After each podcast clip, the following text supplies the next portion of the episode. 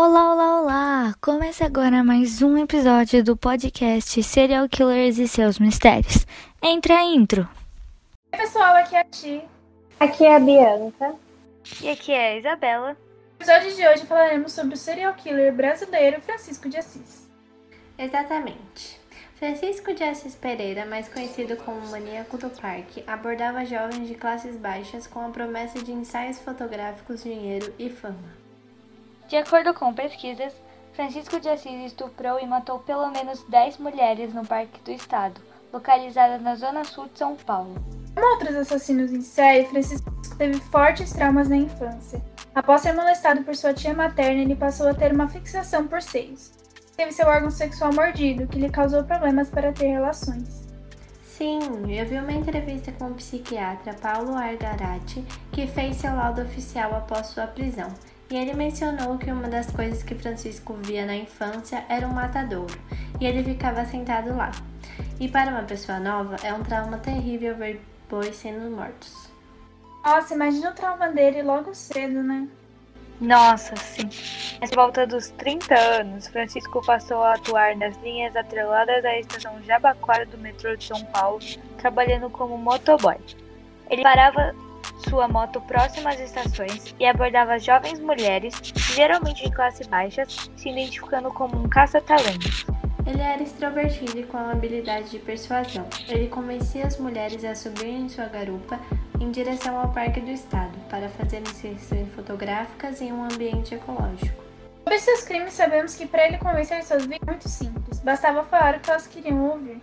A partir de janeiro a agosto de 1998, os corpos das moças foram sendo encontrados de joelhos, como os bois que Francisco via serem abatidos, e com sinais de violência sexual.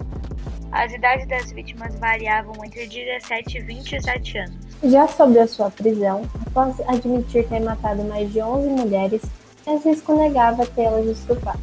Em entrevista ao Fantástico da Rede Globo em novembro de 1998, ele afirmou: Levava para matar. Era uma coisa que era para matar, não era para estuprar. Isso é um absurdo na minha vida. Porém, 23 vítimas foram confirmadas, 12 acabaram estupradas e 11 foram mortas. Só que a prisão e culpa comprovada não dissuadiu dezenas de brasileiras de enviarem cartas de amor ao maníaco. Em um mês de detenção, ele já colecionava mais de mil cartas e pedidos de casamento e se casou em 2002 com uma das remetentes. Tem doido para tudo nesse mundo. Realmente. Ele está preso desde 5 de agosto de 1998 e, para ser mais preciso, foi condenado a 284 anos, 11 meses e 21 dias de prisão na penitenciária de Iaras. E, em função do seu estado mental, psiquiatras afirmam que ele tentará cometer novos crimes após ser solto. Já que você comentou sobre seu estado mental, perante a justiça brasileira, Pereira foi diagnosticado com a semi-imputabilidade, ou seja, a capacidade de discernimento reduzida. O diagnóstico psiquiátrico apontou que Francisco sofreu de um elemento chamado homicídio sexual por fatores inconscientes influenciado pelo, pelos abusos e maus tratos sofridos na infância, raiva inconsciente, disfunções sexuais, impulsos sádicos e sentimentos de insuficiência.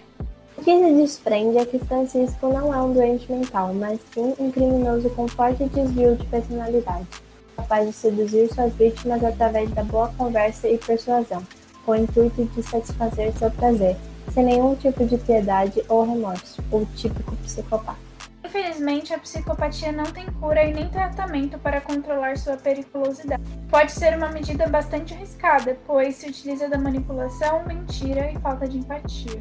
Além da incapacidade de estabelecer vínculos afetivos, terem comportamentos agressivos e a irresponsabilidade diante de normas e regras. Cabe então à justiça determinar uma pena que melhor se enquadre no perfil desse tipo de criminoso, justamente para que não haja mais vítimas em virtude do tal desvio de personalidade, né? Sim, esperamos que a justiça tome as decisões corretas. Prestamos nossa solidariedade com as famílias que perderam entes queridos por conta dos crimes do maníaco do parque.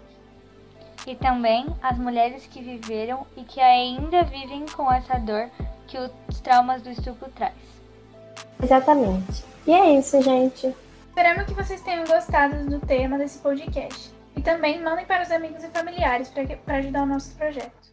Fiquem ligados que já já teremos outros assuntos sobre serial, serial killers e todo esse universo.